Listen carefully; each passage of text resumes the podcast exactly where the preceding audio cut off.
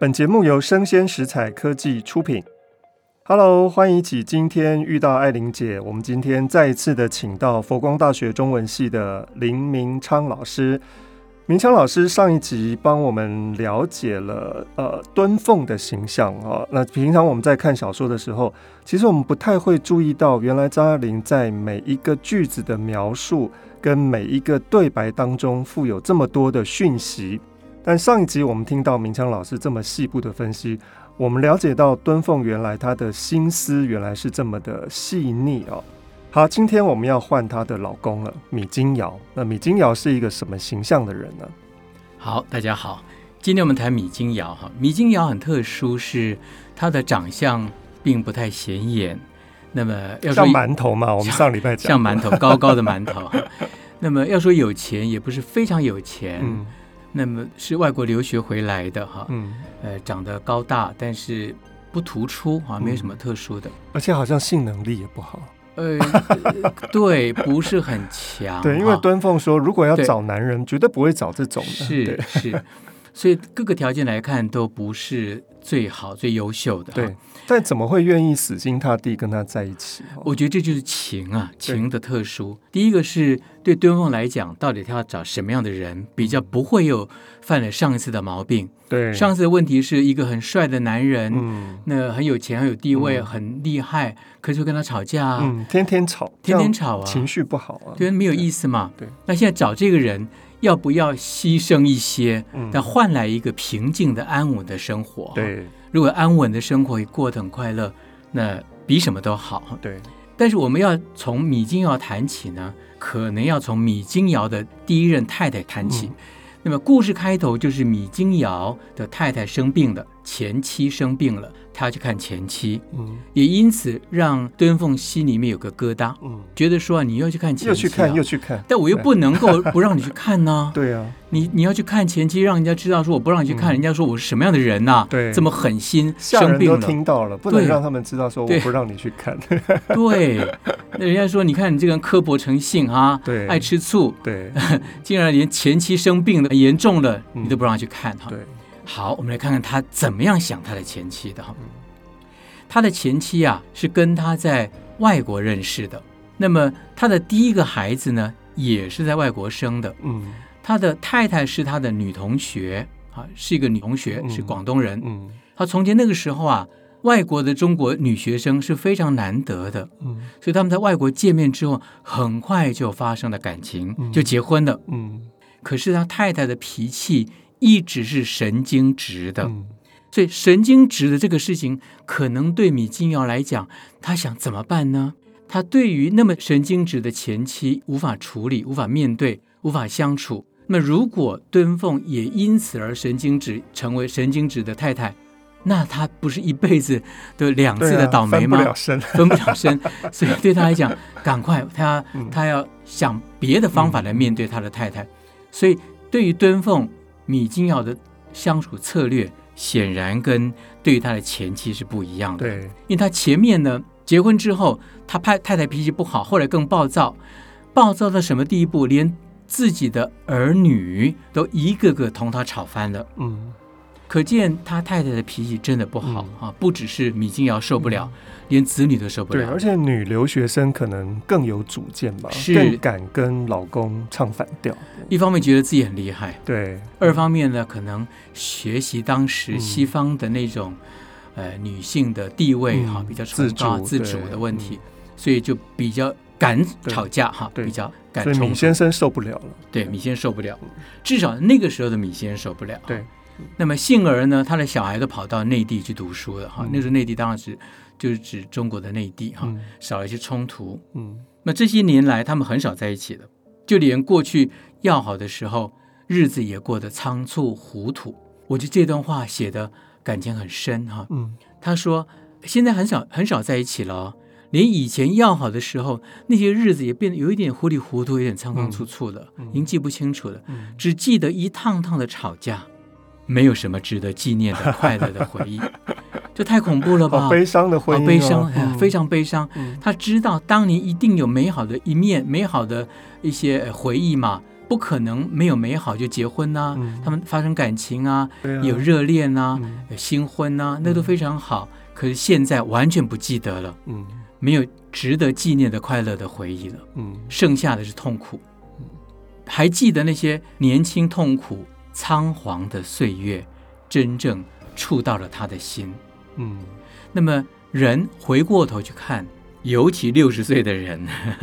回过头去看那些年轻、痛苦、仓皇的岁月，那真的是难忘，无法忘怀哈。有的时候，痛苦的过去会换来现在的刻骨铭心的快乐的。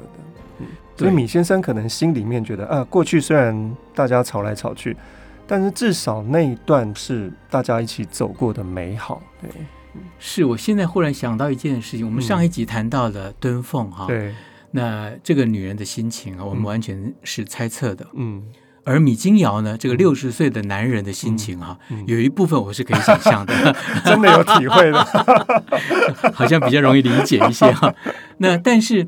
到底过去的痛苦的经验会不会变成现在的甜蜜呢？嗯，我觉得应该这样讲，过去痛苦的经验会让你更珍惜现在的甜蜜。对，好，没错。所以他对现在的敦凤，眼前的敦凤，他想办法不要让他生气，想办法让他快乐。哈，所以他说啊，灰飞似的非微的雨跟冬天都走到他的眼睛里面去了，眼睛、鼻子里都有涕泪的酸楚。嗯，所以。可见他的前妻对他来讲真的伤害非常的大。对，我们可以想象哈，米金耀是一个敦厚的人，嗯，确实是敦厚的人，确实不是一个耍心机，嗯，也脾气不算大的人。嗯，像他这样的人，他的前妻都跟他吵得一塌糊涂，大概是非常非常的神经质、不讲理了哈。可是对他来讲，他如果能够选择，或许他宁可选择。我第一个太太到现在永远都甜蜜多好，嗯，可是那是不可能，因为那个不是他能选择，不是他能决定的，对，所以对他来讲，他就感到特别特别的酸楚，嗯，好，人有些时候是很有趣的，就是有些你有些时候你想爱一个人，而那个人不让你爱，或者那个人伤害你，怎么办呢？你只好跟他分手，那不代表你不爱他了，只代表他不可能成为你的爱。对，只是如此而已。我觉得这一点，哎，他对前妻的感情还是很深的。嗯，所以他，呃，故事一开始他就要看前妻生病了，那后来去看了，回来了，那果然他心里比较放轻松一点。但是敦凤一直没跟他讲的是，敦凤看着算命先生说他今年会丧妻，所以那个米金瑶的前妻今年会去世。嗯，那如果他知道的话。他该怎么想这个问题？哈，他该怎么样去面对仅有的这一点生命的残余？嗯，到底要去珍惜他呢，还是希望他快快过去？哈，嗯，就希望他前期受的苦少一点点，嗯，还是希望能够保有当年的美好的一点点回忆？嗯，可是对敦凤来讲，当然是越早过去越好。嗯，赶快抛弃吧！哈，那这点看起来敦凤有一点点。不是那么敦厚，嗯、不是那么那么样子的温暖的但。但其实我想，敦凤也有一些矛盾了，因为他在跟杨太太说的时候，敦凤也有所保留，他也不敢讲说，我真的希望他赶快死，对倒也没有这样。是他当然不能讲出来，对，不能讲出来。但是我想，这种矛盾的情啊，就是张爱玲最厉害的地方。对，没错，他的每一个人的每一对每一个人的每一段情，嗯，都描写的非常复杂。对。我们常常讲说啊，开心的时候笑，那不叫小说啊；开心的时候哭才是小说啊。嗯、我们说好人做好事不叫小说，坏人做坏事不叫小说啊。嗯，嗯对，反过来 反过来有趣。对，坏人做好事，哎，坏人做好事却害了人，嗯，哇，好复杂啊、哦。嗯，好人做坏事却帮助了别人，好复杂。对，这个这才是人生、啊，才是人生，人生是如此哈、哦。那个。我我我看我们的钟老师跟我都有对人生有深刻的感触哈。但现在敦凤的婚姻当中，常常处在一种很有礼貌的，常常跟她的老公说对不起，谢谢你。这是什么样的一种婚姻关系？是米金瑶对敦凤是非常强烈的希望能得到美好的婚姻。对，我们都知道爱情本身哈，呃，是独立的，就是说，嗯。米金瑶对敦凤，米金瑶爱敦凤，敦凤爱米金瑶。如果这样的话，但中间还有一个东西叫做爱情。嗯，就他们两个对爱情的的爱可能大过于对对方的爱。嗯，哈，就是说，爱情会存在于两个恋人中间，嗯，而那个东西可能是使得两个人更甜蜜，或者或者是更不甜蜜的真正原因。对，那两个人分手之后，最大的痛苦是因为觉得爱不见了，而不是对方不见了哈。所以，爱情对他们来讲是比对方还重要的一个东西。嗯，那米金瑶的前一段婚姻没有带来这个爱情的感觉，对，他希望能够在第二段婚姻找到爱情。他这段描述写的非常的感人，非常的好。他说啊，隔着一层层的衣服，米金瑶可以感觉到敦凤的肩膀。嗯，你看这个就是这是一个陪伴的感觉。对，就是我感觉到你，不是因为我握着你，我抱着你，不是，我隔着很多衣服，我可以感觉到你的肩膀。对，所以即使我们隔得很远，我都会感觉到你。嗯，那感觉到对方是爱的非常重要的一个一种依靠的感觉。依靠，对，隔着他的大衣，米金瑶的。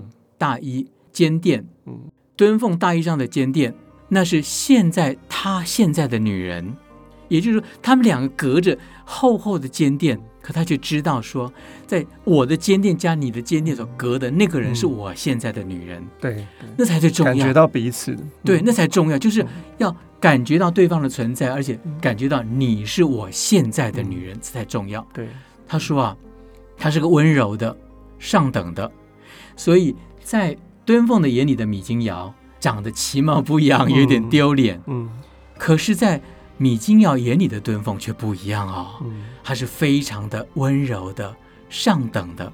那温柔两个字啊，我们从头看下来就不太容易理解哈。就是说，她明明对她丈夫是有一点点苛刻的，嗯，那为什么称她温柔呢？好，原来啊，温柔是对对方是感觉温柔那个人的感觉，嗯，而不是旁人的感觉啊，嗯。对米金瑶来讲，或许敦凤对他这些，呃，言辞上的指挥，或者是或者是这个讽刺，嗯，反而是温柔的感觉，嗯，好，所以可能比前期温柔多，可能，那更可能哈。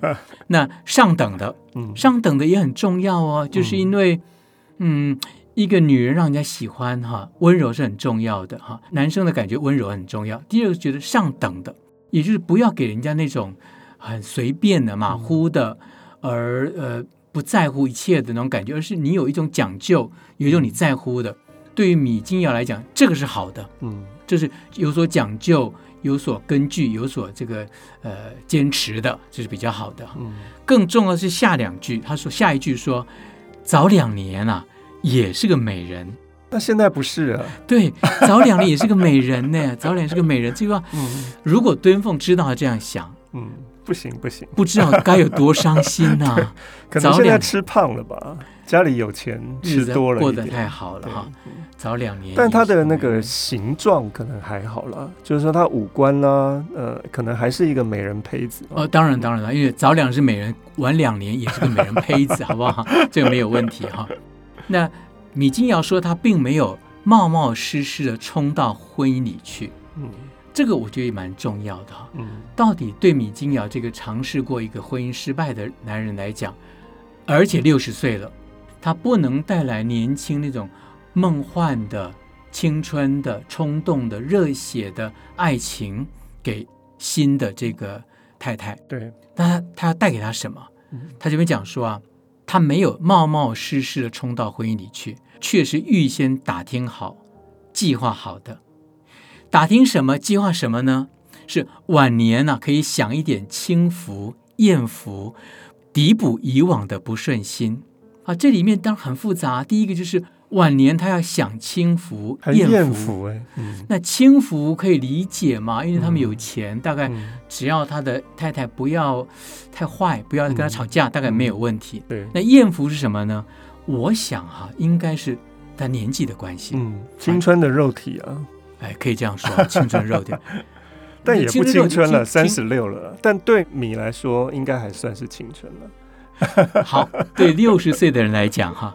三十六岁是青春肉体，啊、好不好？对对对，这句话用台语讲，嗯，青春的霸天，更到位，才有感觉。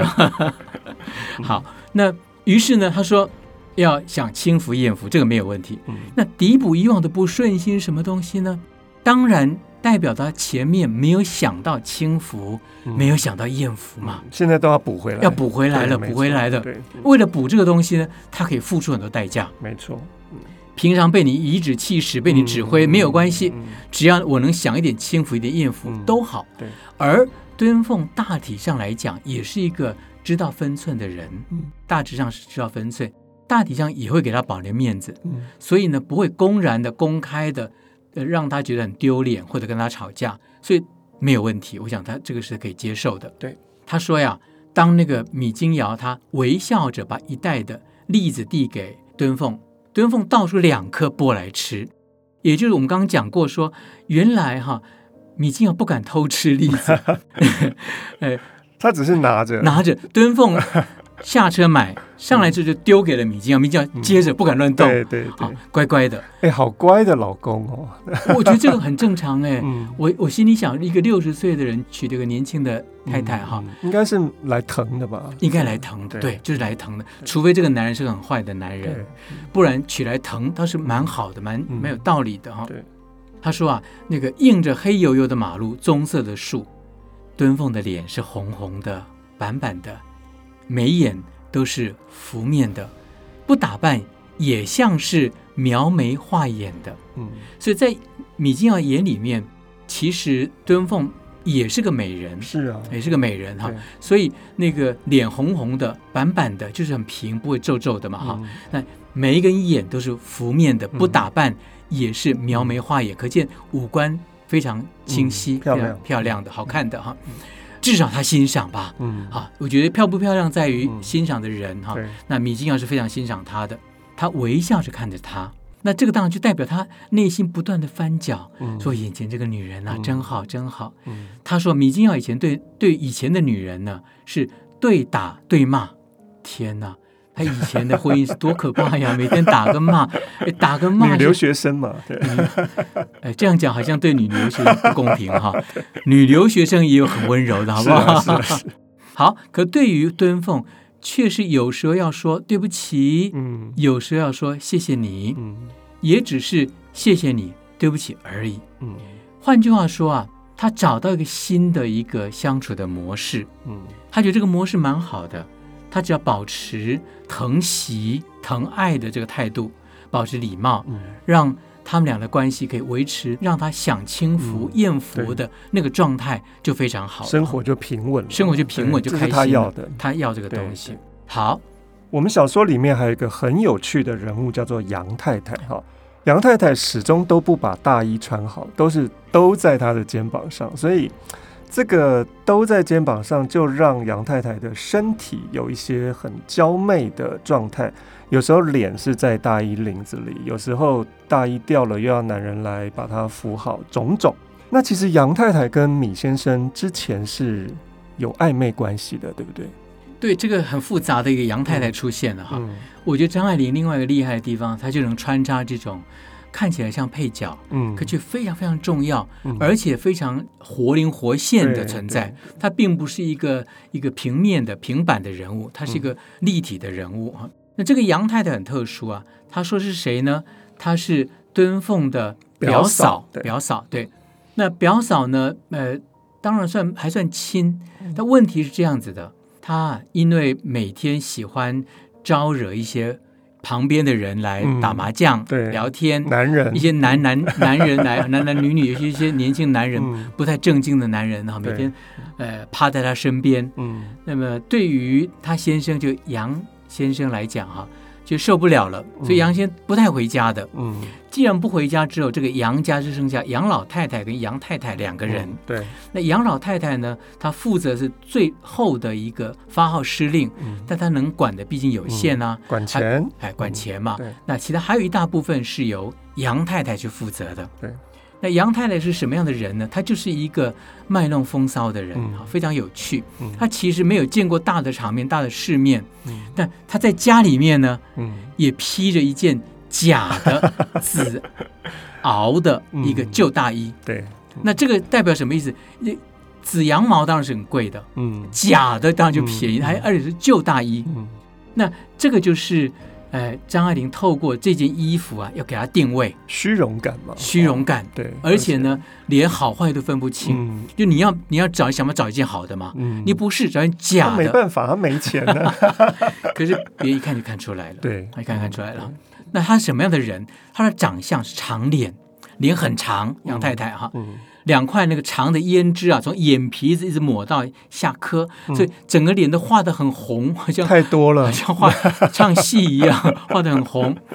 那但是呢，春风满面，红红白白的，笑得发花。嗯、那我觉得这个很有趣。他春风满面的，红红白白的，喜欢笑，嗯、这个对很多男人来讲，嗯、就是容易相处的人，抵挡不了哎，抵挡不了，很容易相处。对，笑点低，笑点低嘛哈。所以那个钟老师是提醒我们，一个女生如果要别人追她的话呢，嗯嗯、把自己的笑点降低，嗯、就很容易被追到手。冰山美人可能很难，很难很难很难哈。冰山美人留给我们就好，好不好？好，她眯着哈，眯细着媚眼，嗯、眼睛很媚。嗯，那么。略有两根前刘海飘到眼睛里去，嗯，我觉得这些描写啊都非常的有趣。嗯，这种女生，这种女人哈，大概是男人喜欢，嗯，跟他打打闹闹，诱惑力，蛮有诱惑，打打闹闹，那可能吃点小豆腐什么的也蛮好的，开玩笑，开开玩笑，快快乐乐的哈。那他耸着肩膀啊，一手当胸扯住了大衣，防止他滑下来。你看看，因为这个旧大衣啊，他就是这样拉着而已哈，一手抓住。这个敦凤的手笑道说：“哎，表妹，哎，米先生，好久不见了，好哇！”用很媚的声音讲出来哈。那招呼米米先生呢？怎么办呢？他说：“这边很好笑。”他说。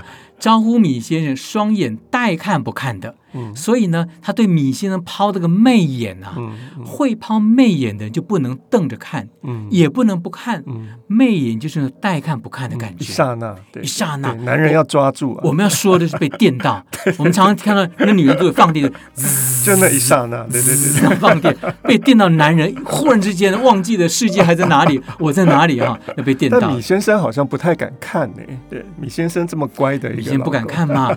那那个他避着谐音，所以他对于米先生是带看不看。嗯，他的敦凤呢又亲亲热热的把声音压低一点，冲一声，又重复一次说：“好吗？”嗯，那个一定是很媚，好吗？哈，刻意对，刻意的，然后痴痴的，痴痴的用爱慕的眼光从头看到脚，就好像敦凤这个人整个是他一个人造就的。嗯，要知道啊。敦凤最恨他这一点。对，敦凤为什么最恨他这一点呢？那是想当初吧。想当初啊，米先生他离婚了，离婚之后他经常去杨家，去到处的鬼混，就是因为杨太太呢招了很多人，那么很多人当中啊，米先生就是其中的一个人。嗯，他在杨家大家混来混去，晃来晃去的，打打牌，东聊西扯的，好像。杨太太让每一个男人都觉得她看上他了，嗯，让每一个男人都觉得他被抛媚眼。对，而且听米先生抱怨，这个还不错。对，他想办法让米先生抱怨，一抱怨就好像你可以安慰他，你可以对他撒娇啊。对。那么敦凤跟米先生第一次见面就在杨家，那一天男主人跟女主人，也就是杨先生跟杨太太也吵嘴。嗯。非常的洋派的，像一对爱人一样啊，吵嘴。那吵嘴呢？这个米先生本来啊，他到那边去，他就靠着一个非常微妙的情愫。那个情愫就是，照理说杨太太应该对他有一点点感情才对吧？嗯、应该对我另眼相待才对啊。嗯、怎么那一天呢、啊，跟男主人那么要好啊，嗯、拌嘴啊，好像一对爱人。所以他米先生在在旁边呢、啊，吃了隔壁醋，醋吃醋了。就杨太太的心思怎么会放在老公身上？怎么可能呢？我我今天来应该放在我身上啊！是他如果要放在别人身上，那我们这群小伙子 或者我们这一群男人身上还可以，对，怎么放在老公身上呢？嘛，他就故意就找敦凤来说话，对，想办法引起杨太太吃醋。嗯，那当然这话就说就长了，怎么可能杨太太就会吃醋的呢？哈，也不知道。末了，又用他的汽车送了敦凤回家。嗯、换句话说啊，这个呃，米金瑶是有汽车的，嗯，那有办法送敦凤回家。嗯、故事呢就这样开头的。对，他们两个开始谈恋爱了哈。嗯，那么果真是为了这么细小的事情开头，敦凤也不能承认呢、啊？为什么呢？因为如果敦凤承认他跟米先生的开头啊，就是因为米先生吃了杨太太的醋，嗯嗯嗯、天哪，那他简直就替代品吗？居然不是一见钟情，不是一见钟情，因为我的美丽的，不是因为我的美丽，是你故意把我当工具。对，没错，我是工具人呢，对，这样不行哎，太伤他的自尊心了。没错，但是要说完全跟杨太太无关也不对啊，嗯、所以这一句话想的很好，他说、嗯、敦凤的妒忌。向来不是没有根据的，他相信。对，所以对他来讲，他的心情非常复杂。他必须感谢杨太太，又讨厌杨太太，痛恨杨太太。这是他对于杨太太的一个观点。好矛盾，好矛盾。对，你们看，我们谈到的张爱玲小说的人物都是矛盾的，都是复杂的，参差对照。对。那么后来啊，当敦凤跟米先离开的时候，敦凤走在前面，在楼梯上哦。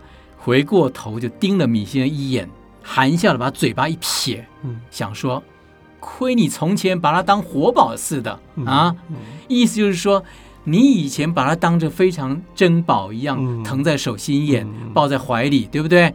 现在你看他这个样子，嗯、你还喜欢吗？啊，啊，你还喜欢吗？嗯你但你总不能够说我喜欢呢、啊。嗯、而米先生始终带着矜持的微笑。哎，这句话我觉得也写的非常好。嗯、也就是这句话几乎可以当成米金瑶的所有的形象的代表。嗯，就是始终带着矜持的微笑。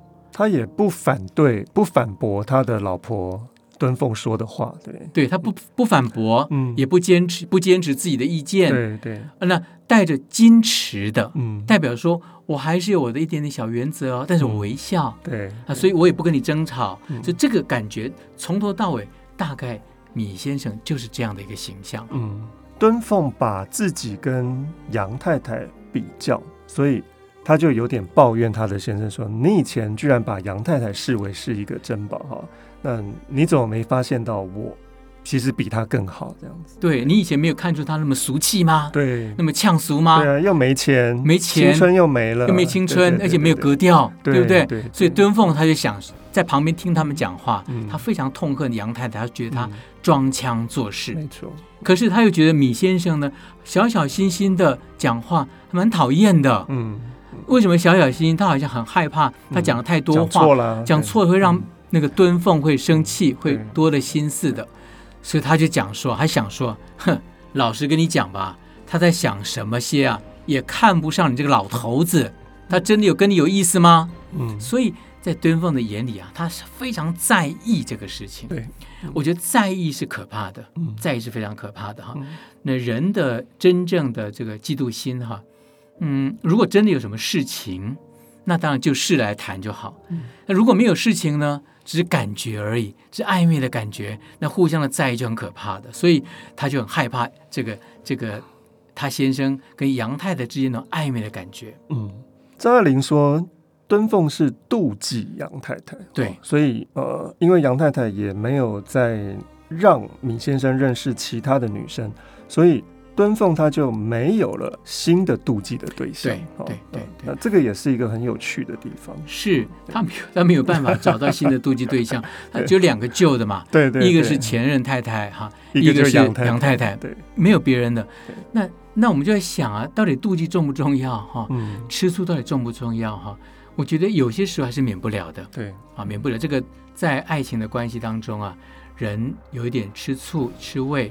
有一点妒忌，好像是难免的。对，那于是就要对象出来啊。呃，有些时候我们弹吉他弹的太太入神了，一整天弹吉他，我太太会不会说：“你干嘛每天抱了吉他不抱我？” 这个也会啊、哦，不会不会不会，我太太不会这样讲。我是设想一种状况啊。嗯嗯。好，这个结婚久了之后呢，真的我我自己没有结婚哈，所以我不晓得结婚久了的人。怎么样来看待自己已经逝去的青春，以及跟着这些年华一起老的老伴们？那张爱玲在这篇小说的最后，我觉得这个意象非常的鲜明。只要是读过留情的，绝对不会忘记了，在杨家的阳台上出现了一段残红啊。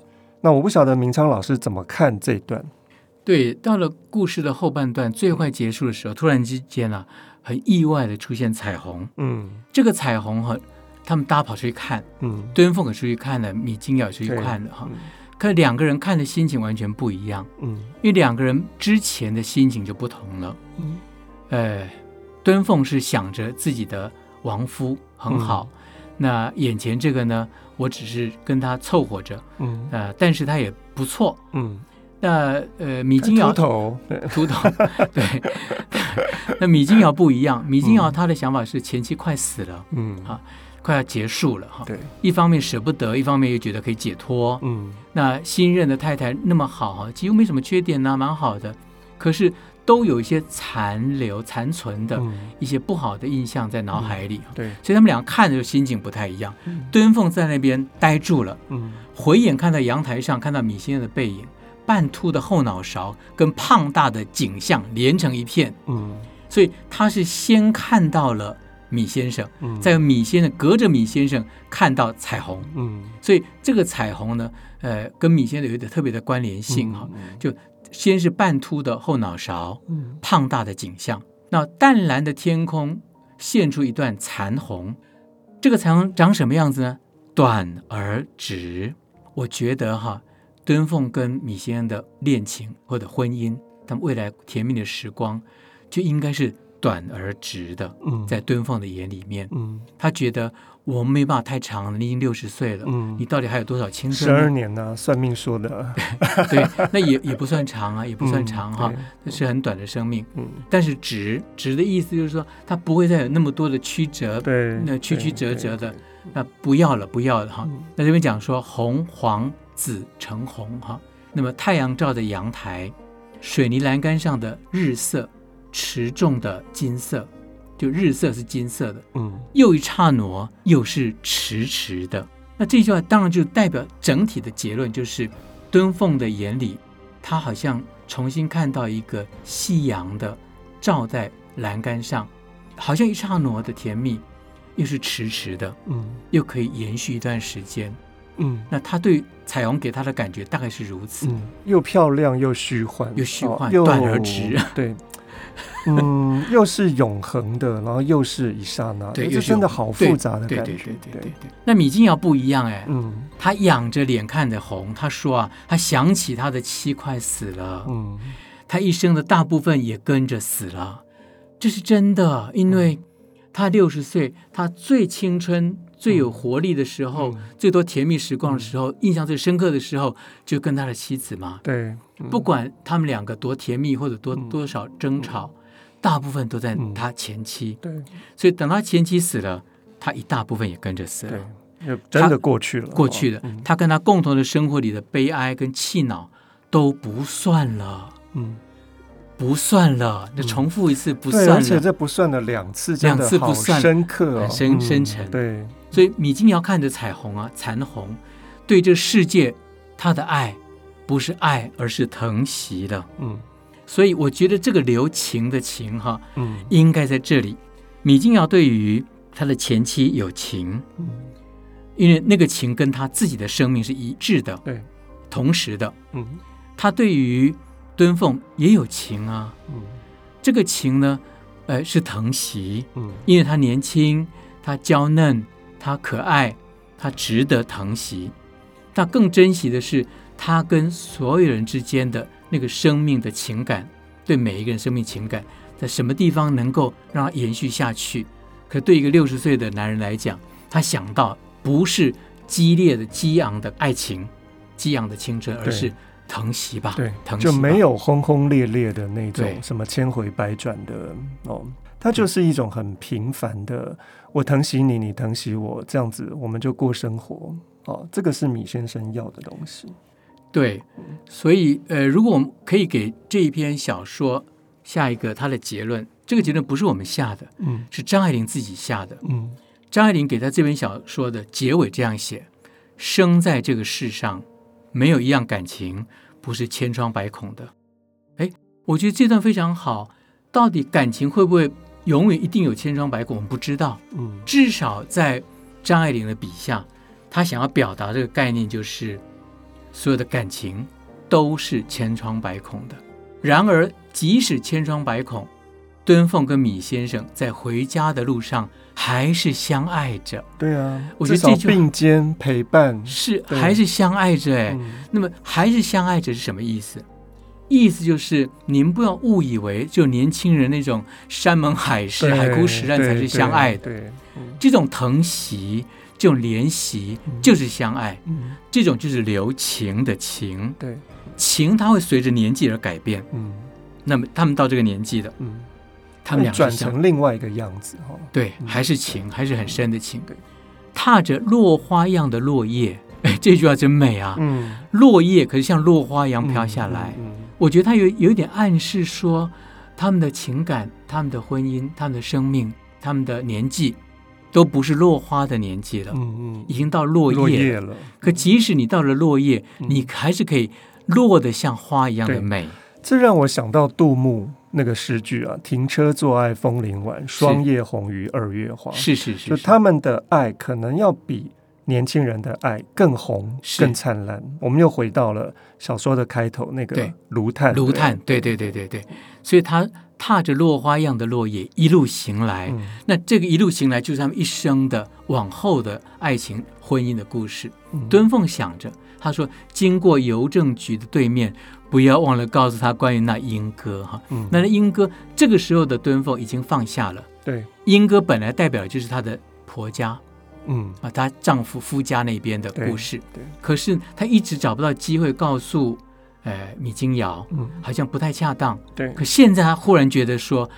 我要告诉她了，因为真正放下，她才能如此平淡的、平顺的来说出来，更自在，更自在。对，对，因为之前来到杨家的时候，敦凤是生气的，对，所以她虽然想要跟她的老公米先生分享，但是他还是没有讲。是，好，但是最后回家就不一样了。对，哇，这篇小说实在是太精彩啊！我们经由明昌老师的分析，我们终于了解到张爱玲在一九四五年写的小说。跟一九四三跟一九四四真的不太一样，已经有点像张爱玲晚期小说的风格。每一个描述，每一个对话都藏有深厚的讯息。那今天真的非常谢谢明昌老师来帮大家解读留情。那我也希望大家在重读留情之后呢，会让大家知道张爱玲真的在二十五岁写这样的东西很不简单哈，因为这个有点像是。中老年人的心境，尤其对爱情的观感啊。好，谢谢明昌老师，希望以后我们有机会再一次的遇到爱玲姐。好，谢谢，谢谢，谢谢大家，拜拜，谢谢，拜拜。